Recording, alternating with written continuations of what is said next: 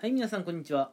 えー前回はですねシステムエンジニア男子略して SE 男子の、えーまあ、生態ってことでねちょっといろいろ紹介していったんですけれども今回は前回お話ししていない内容の、まあ、ちょっと続編にねちょっといこうかなと思っています、うん、具体的には、えーシステムエンジニア男子、うん。略して SE 男子って僕呼んでますけれどもえー SE 男子のお金事情についてね、え今回は、え注目していこうかなと思ってます。うん、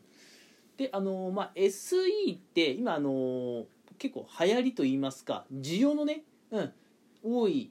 時代ですのであの SE、うん、なったらですねあの仕事がまずありますね。で仕事があるので、うんいい会社に入れればあのまあ、ぶっちゃけ、うん、給料の方はまずいいんじゃないかなと。だから収入面はまず期待できるかなと。ただねこの IT 企業って本当に当たり外れあるんでいい企業に入らないと意味がないです、うん、悪い企業だと仕事あるけど残業代なしとかね、うん。あそういうのじゃ全く話にならないわけですよ。うん。で仮に残業代とかちゃんとあったとしてもそもそもの基本給が少ないとかだと、うん、それもね結構シャレにならないかなと、うん、はっきり言ってやっぱ過酷なんでね、うん、ただ椅子に座ってパソコンとにらめっこしてるだけじゃんって思うかもしんないけどやってる内容たまにねもうわけわからんっていう仕事があったりするんでね、うん、あの低い給料だったらやってらんねえなと思うんで、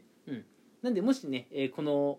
ラジオ配信聞いている SE 男子の方がね、まあ、まあこれは SE 男子に限らないか。SE 女子の方もね、うん、低い給料だったらねもっといい会社あるはずなんで乗り換えちゃえって感じなんですけどまあとにかくね、うん、収入面はまあそこそこ期待できるんじゃないのかなっていうのが SE 男子の、まあ、まずお金事情ですね。うん、でまああのそこから昇給ってどうなるのって話になるんですけれども、まあ、SE ってあの結構ね会社的には、まあ、年功序列のところもあるかもしれないけど結構実力主義の会社が多いんじゃないかなと思ってます。うん、なので結果さえ出して、まあ、早々にねあの、まあ、管理職っていうとまあ50代ぐらいのイメージがあるんでなかなか管理職は難しいと思うけどそのプロジェクトとかねチームの、まあ、要するにリーダー、うん管理職とまで言わないけど誰かをね指揮するようなリーダー的なポジションに行けば給料はね、うん、まあいいんじゃないかなと思います、うん、で僕はまだあの SE として2年目なんであまり参考にならないんですけれども、まあ、僕の先輩ですかね。それこそ30半ばくらいの方なんですけれどもちょっとその人の話をまあ例に出してみるとですねまああの30代半ばの僕のその先輩は、まあ、結婚もされていてお子さんもいる家庭なんですけれどもで夫婦であの共働きなんですね、うん、で以前ちょこっとねさりげなく聞いたんですけど、うん。まあ、あの2人合わせて、うんあのまあ、収入年の収入が1000万を超えるかなって話をしていましたね、うん、でじゃあその奥さんの方はどんな仕事をしてるのかって話なんですけどもうんまあなんだろう。どちらかというとそのやっぱお子さんの方を重視しているって感じで、まあ、残業とか基本ななく、うん。まあ、あの収入はあの世の女性の平均収入とあんま変わんないんじゃないかなって話をしてたので、うん、となるとやっぱりその僕の先輩の、うん、SE 男子の方のやっぱ給与の方がね多い。でもってまあ世の男性と比較してもやっぱちょっと多めなんじゃないかなという感じですね。なんで、うん、30代半ばぐらいになった時にはもうまあそこそこ本当にねいい収入が、うん、期待できるんじゃないかなと思ってます。でも本当に実力社会なんでね、結果残せないと全然ダメなんですけどね、うん。まあ、あのなんで SE 男子のまあお金事情としてまずお金が入ってくるってところではねそこそこ期待はできるかなと思います、うん。まあ、もしね SE 男子を狙いたいって方がいたらまあまあまあそれは ご自由にってところなんですけどあまりお金お金お金お金ってとこで、まあ、アプローチしていくと絶対避けられるんでね、うん、アプローチする際はそういうところはねあのまあストレートにあまり聞かないように、ね、しましょう、うん、はい。そんな感じでちょっとまあお金事情をまずね収入面からうん、話していきましたが今度ね、まあ、お金をまあ使う出費とかって話をね最後ちょっとして、まあ、今回ラジオ配信終了しようかなと思うんですけれどもお金の使用事情、うん、どうなのかってところで、うん、まずあの食費、うん、食費ってやっぱ毎日かかるじゃないですか。食費どうなってるのってところなんですけれどもあのなんだろう。まああまりね節約しようっていう意識はあの高くないのかなっていうイメージですね。普通にあの仕事場の近くの,、まあ、あのなんだろうチェーン店とかに、まあ、料理食べに行ったりとか要するに外食ですね。とかあの移動販売の、あのーまあ、お店ってあるじゃないですか。要するに車のね、うん、あそこで買ったりする方は結構僕の周り多いんですけれどもはっきり言って外食だとかその移動販売、うん、キャンうん、その車で売りに来るやつってはっきり言ってちょっと高いんですよ。お昼代としてはね。でもそれを普通に買ってほぼそれを毎日食べるので食費はねちょっとね高いかなと、うん、その辺を節約する意識は全くないっぽいです。SE 男子って、うん。まあ、僕はねさっきもちょこっと言ったんですけどまだ2年目で、まああの SE になりたてなんでねそんなにお金ないんでまああの事前に買っといた30円引きとかね2割引きの弁当持っていきますけれども、うん、あのまあそこそこの収入になってくるとそんなお弁当代ケチなくても まあいい生活が送れるのかなというところですね、うん、なので食品に関してはあまり節約する意識はないっぽいです。じゃ続いてねあのー、まあ、衣食住ってところで、まあ、今度衣服いってみましょうか。服ってところなんですけどもあまり服にお金をかけるイメージはなさそうですね、うん、でしかも最近やっぱ SE ってあのー、まあ、以前クールビズって言葉あったんですけど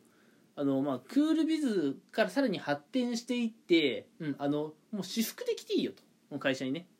会社に私服で来ていいよってところ最近増えてるんですよ。まあもうそれずいぶん前から当たり前なのかもしれませんけどね。